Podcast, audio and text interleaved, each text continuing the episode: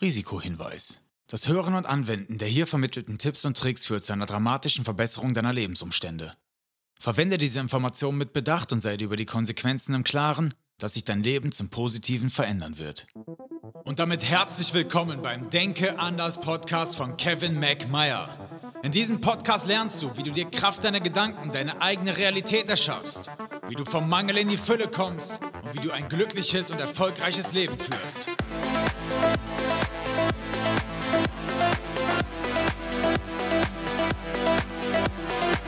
Ich begrüße dich recht herzlich zu einer neuen Folge des Denke anders Podcast. Mein Name ist Kevin McMeyer, Gründer des Phoenix Coachings und wir starten direkt mit dem zweiten Teil Manipulationstechniken. Heute wird es ein bisschen spezifischer. Ich wünsche dir ganz viel Spaß mit der Folge. Die effektivste Technik, um Menschen zu manipulieren, ist durch das Erzeugen von Angst. Wir haben es in vorherigen Folgen schon einige Male durchgesprochen.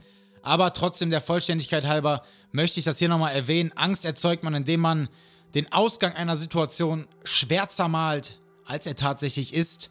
Und wenn man viele Zweifel hat, muss man einfach dafür sorgen, dass man die graue Masse überzeugt. Denn die werden für einen dann den Rest erledigen. Wir haben es in der Vergangenheit gesehen. Das machtvollste Tool, wenn es darum geht, Dinge zu erreichen, Ziele zu erreichen, etwas zu verkaufen. Hier nochmal am Beispiel des Versicherungsmaklers, der immer mit der Angst vor Armut spielt, ja. Der sagt, wenn du diese Versicherung nicht abschließt und der Fall XY eintritt, dann wirst du am Existenzminimum leben oder vielleicht deine Familie nicht mehr ernähren können oder oder oder. Und damit sind wir auch schon bei der ersten definierten Vorgehensweise und das ist die sogenannte Rutschbahntaktik. Auch die basiert auf dem Erzeugen von Angst.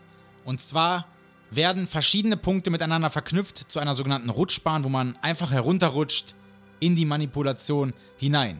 Das Schöne an dieser Taktik ist, du musst einfach nur einen Impuls geben und das Gehirn deines Gegenübers malt sich alles andere von ganz alleine aus. Die Taktik funktioniert am besten bei Menschen, die natürlich manipulierbar sind und noch gar nicht so richtig zu sich selber stehen, sie selber noch nicht so richtig gefunden haben. Am besten verdeutliche, äh, verdeutliche ich das mal an einem kleinen Beispiel. Ein Arbeitskollege hat auf der Arbeit einen vermeintlichen Fehler gemacht und müsste damit jetzt zum Chef. Du weißt, wie man diesen Fehler beheben könnte, machst es aber nicht, weil du vielleicht ähm, einen Konkurrenten da gerade vor dir sitzen hast und dieser Fehler entscheidet darüber, wer von beiden befördert wird. Dann wird derjenige, der jetzt den Fehler beheben könnte, den Teufel tun und ihm den Fehler beheben, sondern Angst erzeugen und dafür sorgen, dass er damit zum Chef geht. Das macht er, indem er sagt, oh, ja, der Chef ist ja aktuell richtig schlecht drauf, ne? Da ist ja eine ganz, ganz schwierige Phase. Wirtschaftlich stehen wir nicht so gut da. Das ist der Impuls. Und jetzt geht's weiter. Boah, das kann echt sein, dass wenn du, wenn das rauskommt, du deinen Job verlierst, ne? Ey, ich meine, was denkt deine Familie über? Oder was denken Freunde und Familie über dich, wenn du arbeitslos bist, die Miete nicht mehr zahlen kannst oder sonst irgendwas? Das ist ja schrecklich, mein Gott. Boah, da müssen wir echt gucken, wie wir das Boden bekommen. Am besten gehst du mal zu ihm hin und äh, besprichst das. So. Da werden einfach verschiedenste Elemente der Zukunft benannt, die daraus resultieren könnten, dass er jetzt hier einen vermeintlich kleinen Fehler gemacht hat. Natürlich haben die alle miteinander nichts zu tun, denn niemand in deinem persönlichen Umfeld wird es jucken, dass du aufgrund eines kleinen, vermeintlichen Fehlers auf der Arbeit gekündigt worden bist. Da wird dich niemand für verurteilen. Aber trotzdem spinnt sich dein Gehirn jetzt die übelsten Szenarien zusammen und du wurdest massiv verunsichert. Ich habe da auch ein sehr, sehr cooles Beispiel aus meinem eigenen Leben und zwar würde ich mich als sehr, sehr guten Rettungsdienstler bezeichnen, der durchgehend gute Leistungen, sehr gute Leistungen erbringt. Und es gibt Leute, die mir das vielleicht nicht so ganz gönnen und ähm, die wissen, dass ich hier und da vielleicht nicht immer ganz nach Leitlinien arbeite, ist auch kein Geheimnis, muss man auch nicht, man darf ja davon abweichen, wenn es die Situation erfordert. Aber dennoch sagt dieser Kollege mir sehr, sehr häufig und der steht mir halt in vielen Punkten nach, ah Kevin, wenn das rauskommt, dann verlierst du deinen Job. Wenn das rauskommt, dann kannst du das damit vergessen und das vergessen und ah, dann kannst du deine Immobilien vergessen. Und der malt mir die Zukunft unfassbar schwarz aus Einfach weil er versucht, mich auszubremsen. Wenn man das jetzt nicht wüsste, ne, dass das eine gezielte Manipulationstaktik ist, um ja, mich klein zu halten, um sich selber über mich stellen zu können, dann würde mich das vielleicht verunsichern, aber die Rutschbahntaktik funktioniert bei niemandem, der sich damit auskennt. Also mein Freund, mach weiter, wenn du das hörst. okay, nächste Taktik und das ist der sogenannte Freundschaftstrick. Tja, auch diese Taktik oder dieser Trick ist sehr, sehr simpel, funktioniert aber sehr, sehr gut, denn Freundschaften basieren ja immer auf gegenseitigem Vertrauen und bei einem Freund hinterfragt man natürlich nicht alles. Deswegen pass auf, wer in deinem Umfeld Freund und Feind ist. Wie das im Detail funktioniert, ist relativ simpel. Und zwar ist es ja so, dass wenn wir einen sympathischen Gesprächspartner haben, unsere Spiegelneuronen dafür sorgen, dass unsere Mimik und Gestik sich auf unser Gegenüber anpasst. Das Ganze können wir natürlich auch gezielt tun, beziehungsweise der Manipulator kann das gezielt tun, indem er unsere Mimik spiegelt, unsere Sitzhaltung zum Beispiel spiegelt und damit erstmal gegenseitiges Vertrauen schafft. Denn wenn unser Gegenüber uns spiegelt, dann fühlen wir uns schon mal so ein bisschen heimisch und geborgen. Im weiteren Verlauf wird der Manipulator Gemeinsamkeiten suchen. Ja?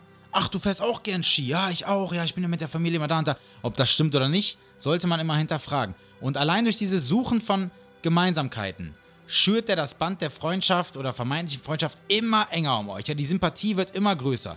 Und jetzt kommt's, der Gesprächsanteil wird so ungefähr bei 80% bei dir liegen und zu 20% beim Manipulator oder andersrum, wenn du der Manipulator bist. Der hört einfach zu der stellt interessante Fragen, der tut auf sehr, sehr interessiert und möchte am Ende des Tages einfach nur Infos rausbekommen, um dir dann am Ende des Tages irgendwas zu verkaufen. Und verkaufen steht hier nicht für materielle Dinge, sondern für alles Mögliche. Also pass auf, wenn jemand bei dir den Freundschaftstrick anwendet und zu viel Interesse zeigt.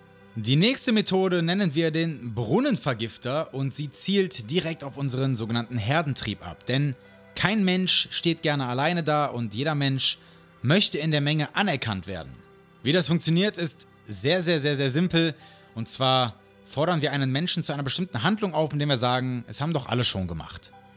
Simples Beispiel, was auch meist keine großen Auswirkungen hat, aber irgendwelche Unterschriftenlisten, die auf der Arbeit rumgehen, du siehst schon alle Unterschriften da drauf und du liest dir gar nicht durch, worum es geht, um irgendwelche gewerkschaftlichen Vereinbarungen und sonst was dann unterschreibst du auch eben, weil haben ja alle schon gemacht. Wärst du jetzt der Erste, der das Ganze unterschreiben soll, dann würdest du es wahrscheinlich kritischer hinterfragen.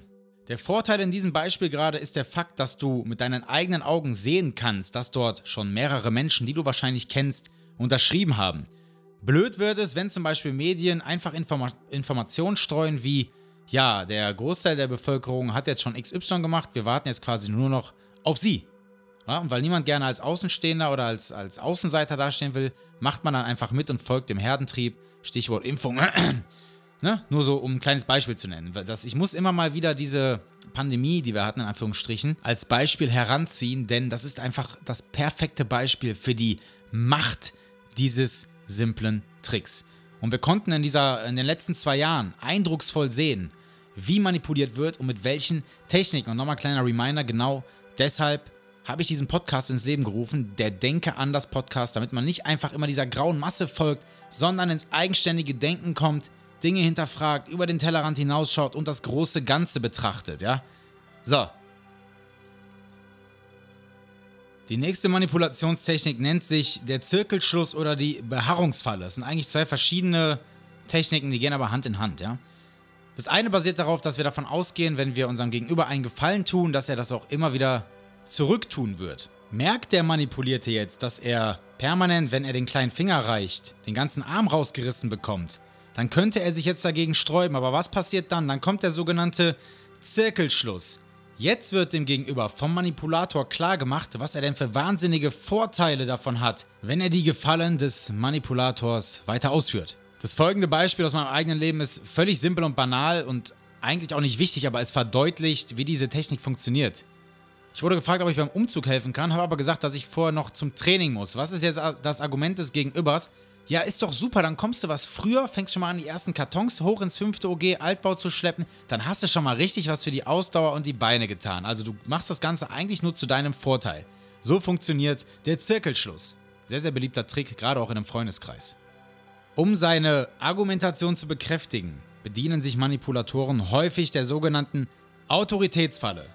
Dabei werden ganz simple Aussagen einfach mit einem Expertenstatus untermalt. Ja, Experte XY vom Institut so und so hat aber gesagt das.